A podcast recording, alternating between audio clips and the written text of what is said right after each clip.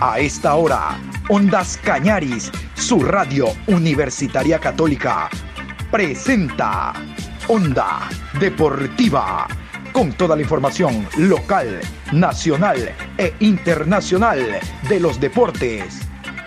Comenzamos.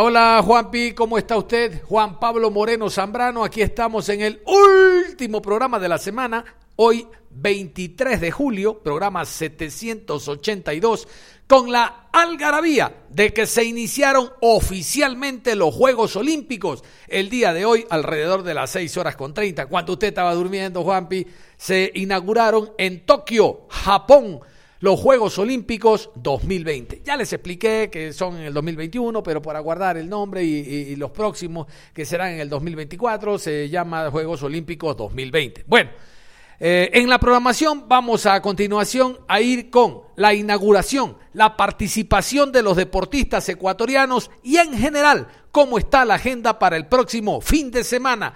A continuación, los Juegos Olímpicos.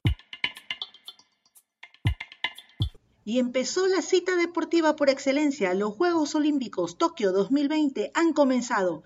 Hemos visto una ceremonia de inauguración un poco triste, empañada por la falta de público, 800 invitados extranjeros y 150 japoneses son los que se dieron cita en el Estadio Olímpico de Tokio para esta gran inauguración. Hemos visto al emperador japonés Naruhito y al presidente del Comité Olímpico Internacional siendo los anfitriones luego del himno nacional de, de Japón. Se ha visto una representación emulando a las víctimas de la pandemia y se ha pedido un minuto de silencio a todos los presentes como forma de respeto a las víctimas del COVID-19. Así empieza el desfile de las delegaciones, como siempre Grecia el abanderado, el primer abanderado por ser el progenitor de las Olimpiadas y empezaron a ingresar los equipos en orden alfabético japonés. Curioso, los carteles de los equipos tenían forma de burbuja de diálogo. Los japoneses son famosos por los anime y esto marcó mucho la celebración. Muy colorida, mucho entusiasmo, pero la falta de público marcó la ceremonia.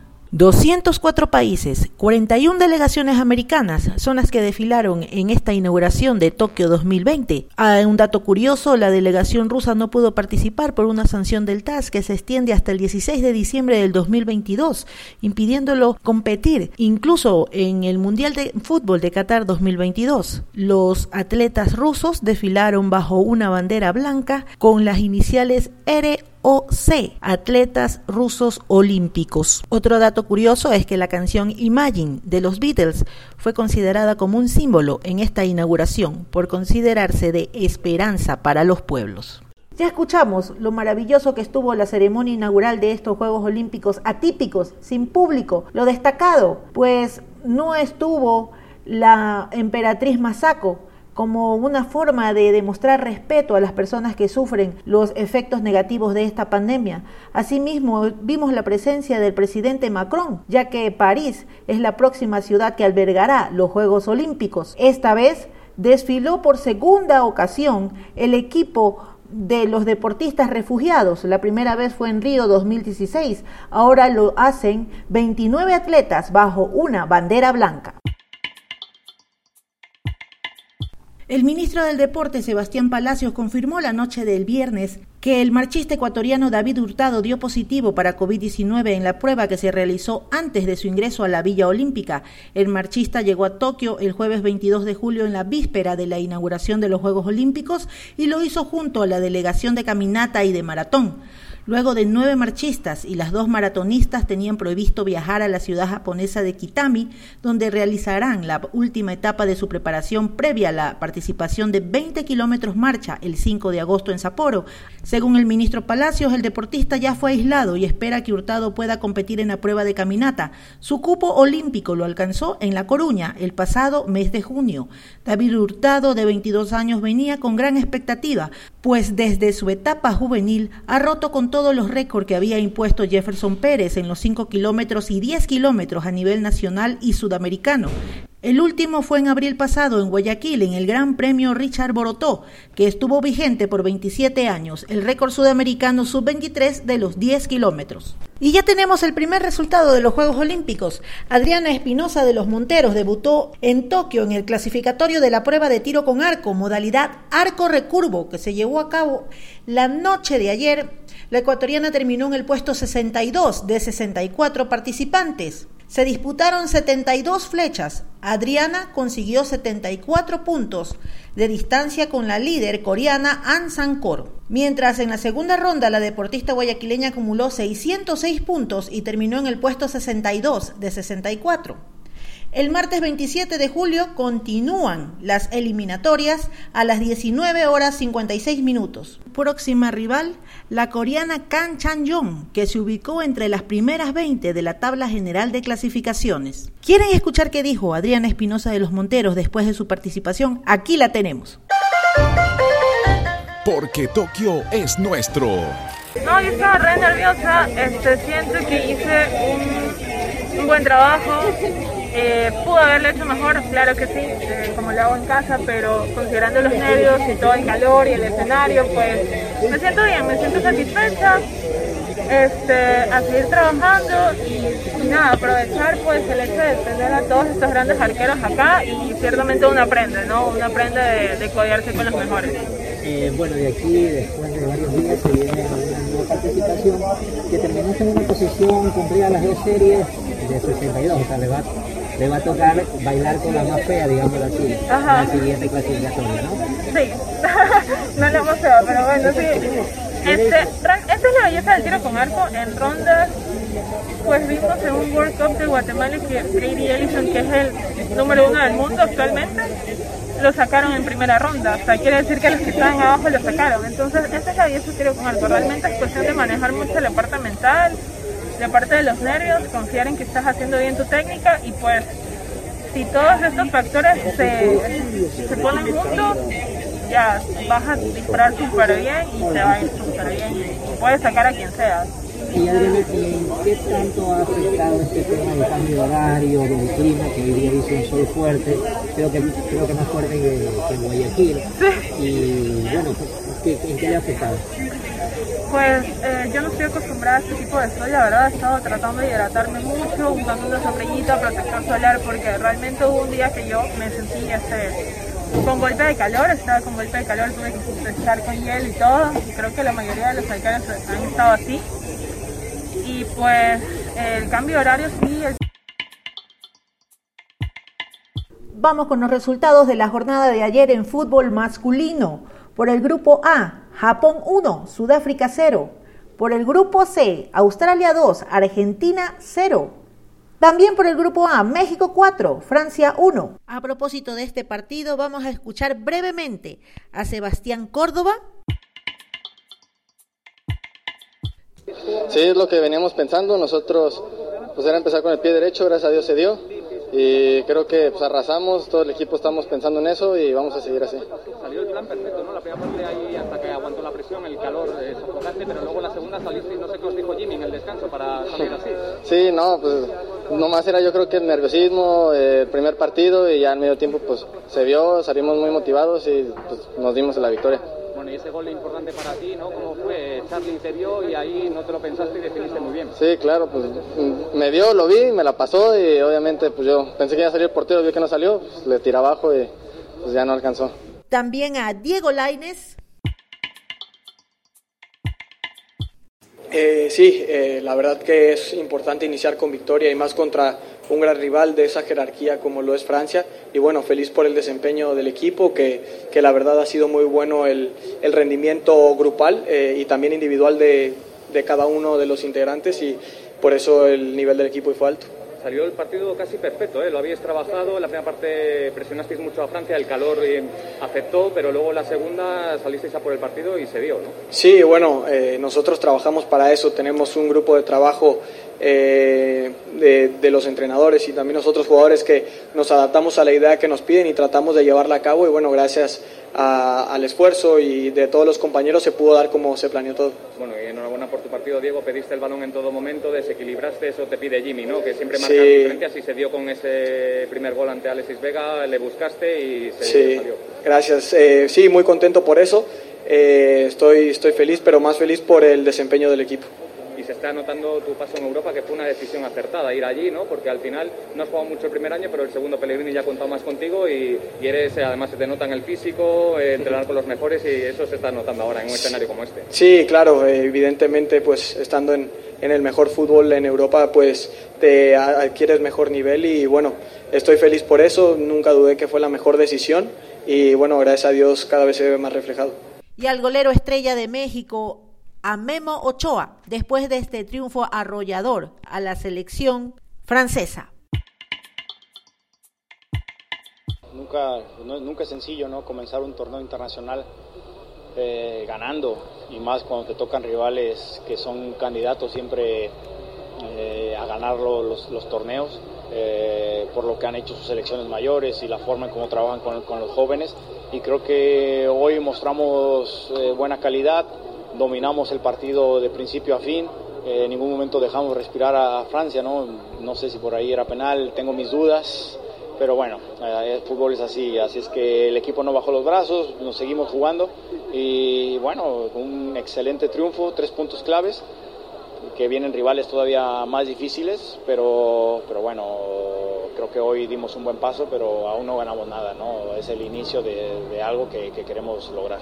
¿Cómo es tu experiencia? Tienes, has estado en mundiales, ¿cómo están siendo los Juegos Olímpicos? Empezar así es una pena ver estas gradas vacías, pero, pero no estás disfrutando mucho, ¿no? Sí, es una, es una lástima, es una lástima que, que la gente no pueda estar aquí. Seguramente mucho mexicano hubiera estado acá, nuestras familias hubieran podido estar acá, eh, pero bueno, lo hablamos en el vestidor, los dije a los chicos, no, mi familia hoy estaba en el estadio y la de todos estaba aquí en el estadio y vamos a jugar como si estuvieran aquí, entonces así lo vamos a hacer durante todos los juegos porque sabemos que hay gente que, que pues, se levantó en México para, para vernos, que, que quiere eh, apoyar a, a, su selección y vamos a tratar de representarlos de, de la mejor manera posible.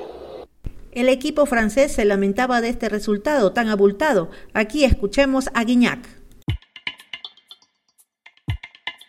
Sí, siempre es difícil contra México, pero la cosa es que ellos metieron más, eh, más cosas de todo, digamos. Eh, nosotros nos faltó agresividad, nos faltó concentración, nos faltó un poco de todo y, y la verdad que el, el, resultado está más que merecido. Hay que decir las cosas como son. Eh, nosotros no nos vamos a esconder, sabemos lo que necesitamos para, para clasificar y los dos próximos partidos va van a estar muy, muy, muy importantes para nosotros, a ver si, si le, le, le, metemos un poco más de, de cojones, digamos. Y Egipto 0, España 0. Los próximos partidos, el día domingo 25 de julio, jugarán Nueva Zelanda con Honduras, Brasil versus Costa de Marfil, Japón versus México, Arabia Saudita se enfrentará a Alemania. Jugaron por el grupo D, Brasil 4, Alemania 2. Dani Alves nos comenta lo que fue el partido y lo que espera para los próximos encuentros. Bueno, yo pienso, eh, yo pienso que nosotros tenemos que hacer nuestro camino, siempre con un ojo puesto en los adversarios que están por el otro grupo. Sabiendo que México yo soy sospecho porque es una escuela que yo me encanta, una escuela que trata bien el balón, son las escuelas que tratan bien el balón. Yo soy enamorado de ellas y, y, y bueno, a veces, a veces sí da, a veces sí da y podemos, podemos llegar otra vez a esa final, pero bueno, como dije, es un camino muy, muy, muy, muy largo, muy difícil, donde nosotros tenemos que seguir, donde tenemos que mejorar cosas, donde tenemos que seguir muy duro porque la competición va a exigir mucho. No, no, no, nunca, nunca imaginé eso, pero soñaba, ¿no? Soñaba de, de estar vistiendo esa camisa, de estar representándola en, en, competiciones tan especiales como esa. Pero nada que pedí, siempre agradecido a Dios porque siempre nos ofrece más de lo que, de lo que pedimos y de lo que merecemos muchas veces.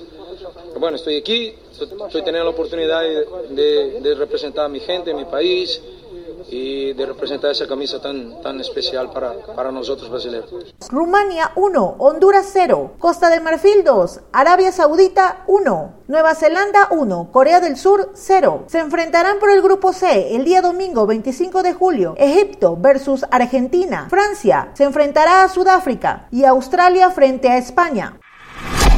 El día de ayer el deporte nacional sufrió un revés cuando nos enteramos que Neisy Dahomes, nuestra abanderada en los Juegos Olímpicos de Tokio 2020, se había contagiado de COVID-19.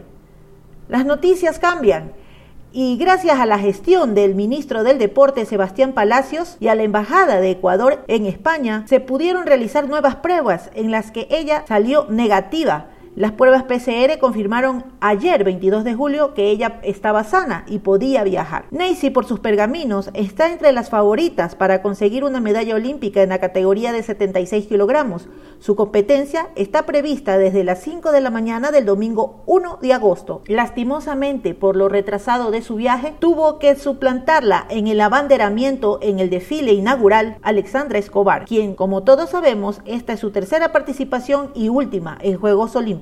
Pero vamos a conocer un poco más el calendario de competiciones de nuestros deportistas y sus expectativas antes de las competiciones.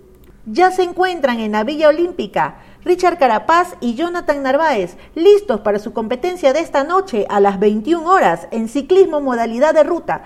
Escuchemos qué dicen antes de la competición. Porque Tokio es nuestro Comité Olímpico Ecuatoriano. Bueno, la verdad que motivados, ¿no? Estamos aquí ya, hemos hecho el reconocimiento de la ruta que va a ser de la Olimpiada, contentos y bueno, ¿no? Sobre todo siempre significa mucho una Olimpiada, ¿no? Para un deportista y, y para nosotros también. Es una ruta bastante exigente, eh, sobre todo pues va a ser una, una ruta donde eh, tenemos una gran opción, una, sobre todo una gran oportunidad eh, como país tenemos dos cupos, estoy yo, está Jonathan y bueno, no, eh, siempre siendo positivos, pensando en grande y, nada, no esperar a que las cosas sigan saliendo bien y, esperar poder obtener una medalla es lo más importante. Bien, bien, aquí disfrutando del calor en Japón y eh, preparado, ya falta pocos días para la carrera. Eh, son mis primeras Olimpiadas élites y quiero disfrutar eso este año el recorrido, se, el recorrido se, caracteriza bastante por eso, porque va a haber bastante montaña, va a estar muy muy difícil, pero bueno, eh, aquí venimos a dejarlo todo. Alberto Miño, también compite hoy a las 19 horas. A los 30 años y después de una larga trayectoria, el deportista guayaquileño disputará sus primeros Juegos Olímpicos. Consiguió su cupo en el preolímpico que se realizó en Rosario, Argentina, en abril de este año. Escuchemos sus impresiones. Porque Tokio es nuestro Comité Olímpico Ecuatoriano. Eh, bueno, la verdad, súper, súper contento de poder eh, obtener este cupo venía buscando hace muchísimo tiempo y no se me había dado. La, anterior vez en Río, eh, bueno, tenía las ganas de hacerlo y no se pudo dar, pero bueno, ahora con el tiempo estoy aquí y más que contento. Bueno, todo perfecto. Aquí los japoneses han, han hecho todo espectacular, los escenarios impresionantes, imponentes. Y, bueno, ahora a, a, dar lo mejor de mí en lo que viene la competencia, tratar de pasar la mayor cantidad de rondas. Eh, sé que es un poco difícil, eh, pero bueno, a, dar lo mejor de nosotros y dejar el nombre del país en alto. Giancarlos Caicedo compite por boxeo 57 kilogramos a las 22 horas con 3 minutos. El boxeador manavita competirá en sus primeros Juegos Olímpicos. Logró su cupo en la división de los 57 kilogramos gracias a su posición en el ranking, ya que se canceló el torneo preolímpico. Esta noche a las 21 horas, el Orense, el actual campeón panamericano en su categoría de 60 kilogramos, Lenín Preciado, competirá en las Olimpiadas de Tokio. En su carrera ha obtenido nueve medallas de oro a nivel continental y fue subcampeón en los Panamericanos de Lima 2019. Estos son sus segundos Juegos Olímpicos. Tomás Peribonio compite a las 5 horas con 2 minutos del sábado 24 de julio. Compite por los 200 y 400 metros combinados. El nadador de 25 años es dueño de varios récords nacionales. Defendió por primera vez al país en los Juegos Panamericanos de Toronto en 2015. Vive en Estados Unidos, pero representa al Ecuador y participará por primera vez en, en unos Juegos Olímpicos. Diana Durango compite en pistola de aire 10 metros y pistola 25 metros el sábado 24 de julio a las 19 horas. Es militar, tiene 32 años y participará por primera vez en los Juegos Olímpicos. Consiguió su cupo a Tokio después de conseguir la medalla de plata en los Juegos Panamericanos de Lima 2019. Escuchemos a Diana Durango. Porque Tokio es nuestro Comité Olímpico Ecuatoriano. Para mí llegar a los Juegos Olímpicos realmente me llena de orgullo como ecuatoriana representar a mi país y representar a Fuerzas Armadas y me, eso me llena de mucha emoción. Eh, espero dar mi, lo mejor de mí en mi competencia y dejar todo lo que tengo, todo lo que he hecho, toda mi preparación, mi esfuerzo y dedicación, que para mí es súper importante y eso me llena de muchas alegrías para poder dar lo mejor de mí en mi competencia. Invito a, toda a, todo el, a todo el pueblo ecuatoriano que nos que siga los Juegos Olímpicos, que nosotros vamos a dar lo mejor de nosotros en cada una de nuestras participaciones. Otra competidora de pistola de aire 10 metros y pistola de 25 metros es Marina Pérez. Competirá también el 24 de julio a las 19 horas. Estas serán las segundas Olimpiadas para Marina, guayaquileña. Consiguió su cupo después de ganar la medalla de plata en pistola de aire de 10 metros en los Panamericanos de Lima de 2019. Julio César Castillo compite en boxeo 91 kilogramos a las 0 horas con 12 minutos de Ecuador. Es uno de los deportistas ecuatorianos con mayor experiencia. Tiene 33 años. Ya compitió en Londres 2012 y en Río 2016 y asistirá a sus terceros Juegos Olímpicos para pelear en la división de los 91 kilogramos. Él fue nuestro abanderado masculino. También en boxeo compite Erika Pachito, por 75 kilogramos a las 22 horas con 3 minutos, con 25 años, peleará en los Juegos Olímpicos. Se ganó su clasificación gracias a su posición en el ranking. Ha cumplido todo el ciclo olímpico y en 2019 obtuvo la medalla de bronce en los Juegos Panamericanos de Lima. También competirá María José Palacios por 60 kilogramos a las 5 horas y 2 minutos del sábado 24 de julio. Se clasificó a los Juegos Olímpicos por sorteo estaba empatada en el ranking y salió favorecida para pelear en Tokio. Tiene 22 años y ha ganado varios campeonatos nacionales. Se estrena en las Olimpiadas y también se estrena con esta disciplina en las Olimpiadas de Tokio la deportista nacida en Montañita, Dominique Barona. Ella es dos veces vicecampeona mundial de surf. Continuamos en Juegos Olímpicos, pero vamos a, a tratar otro tema el pasado 25 de junio, la Unidad de Integridad de Atletismo suspendió provisionalmente a Alex Quiñones por incurrir en la falta de tres incumplimientos de paradero en el periodo de 12 meses. Hoy, el Tribunal Disciplinario de Londres emite su decisión se impone un periodo de inegibilidad de 12 meses de conformidad con la regla 10.2 a partir de la fecha de suspensión provisional, es decir, 25 de junio de 2021, y finaliza a las 23.59 del 24 de junio de 2022. Sin embargo, el atleta tiene derecho a la apelación ante el Tribunal de Arbitraje Deportivo TAS de conformidad con el artículo 13 lo que se dispondrá en 30 días. La situación se presenta por un fallo de actualización en la plataforma Adams, en la cual los deportistas o sus representantes deben actualizar su ubicación de acuerdo con su cronograma de actividades para los controles antidopaje que se implementan fuera de la competencia. Reiteramos nuestra plena confianza en la inocencia del atleta puesto que de la propia resolución sancionadora se puede deducir que el tercer fallo de localización fue un error de la actualización en un dato de ubicación totalmente involuntario. El atleta, junto con su representante y abogados, preparan la apelación ante el TAS, Procederé de, procederé de forma inmediata a solicitar ante dicho tribunal la suspensión cautelar de la resolución sancionadora con el fin de poder llegar a participar a los Juegos Olímpicos de Tokio, dijo Quiñones en un comunicado. A todo esto, la Federación Ecuatoriana de Atletismo publicó esta información. La Federación Ecuatoriana de Atletismo ha conocido hoy la resolución del Tribunal Disciplinario de la Athletic Integrity Unit, que determina la comisión por el atleta Alex Quiñones de una infracción por la acumulación de tres fallos de localización en el periodo de 12 meses, siéndole impuesta una sanción de un año de suspensión hasta el 24 de junio de 2022.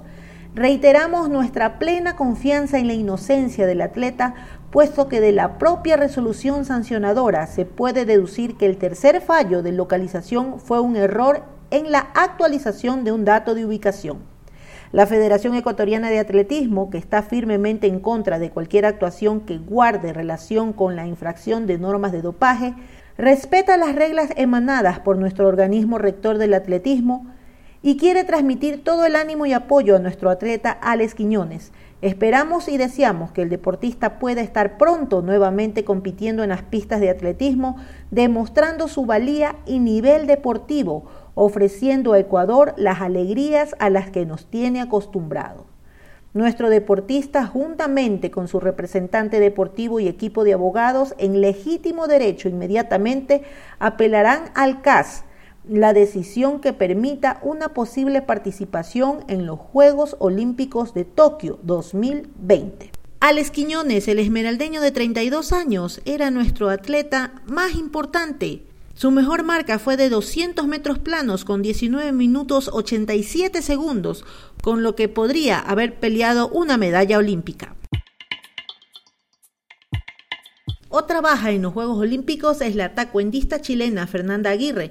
Ha dado positivo para COVID-19 en su llegada a Japón y no podrá competir en los Juegos, ya que su categoría de 57 kilogramos compite el día 25 tendrá que guardar 10 días de reposo y cuarentena.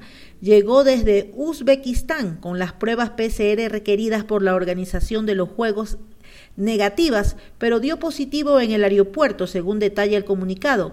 De acuerdo al protocolo establecido por las autoridades del país anfitrión, la deportista fue trasladada a instalaciones sanitarias y no a la Villa Olímpica, donde deberá guardar una cuarentena de al menos 10 días.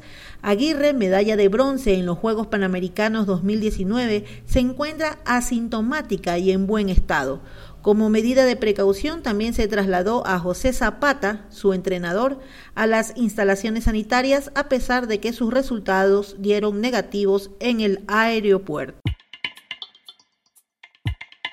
La ex corredora de fondo Tegla Lurop, al frente de la misión del equipo olímpico de refugiados del Comité Olímpico Internacional, ha dado positivo en COVID-19, según revelaron las fuentes cercanas. Larop dio positivo antes de que su equipo partiera de su base de entrenamiento en Doha, Qatar, rumbo a Tokio. Se espera que Larop retrase su viaje de acuerdo con las fuentes que pidieron mantener su anonimato debido a que no están autorizados para revelar su información médica.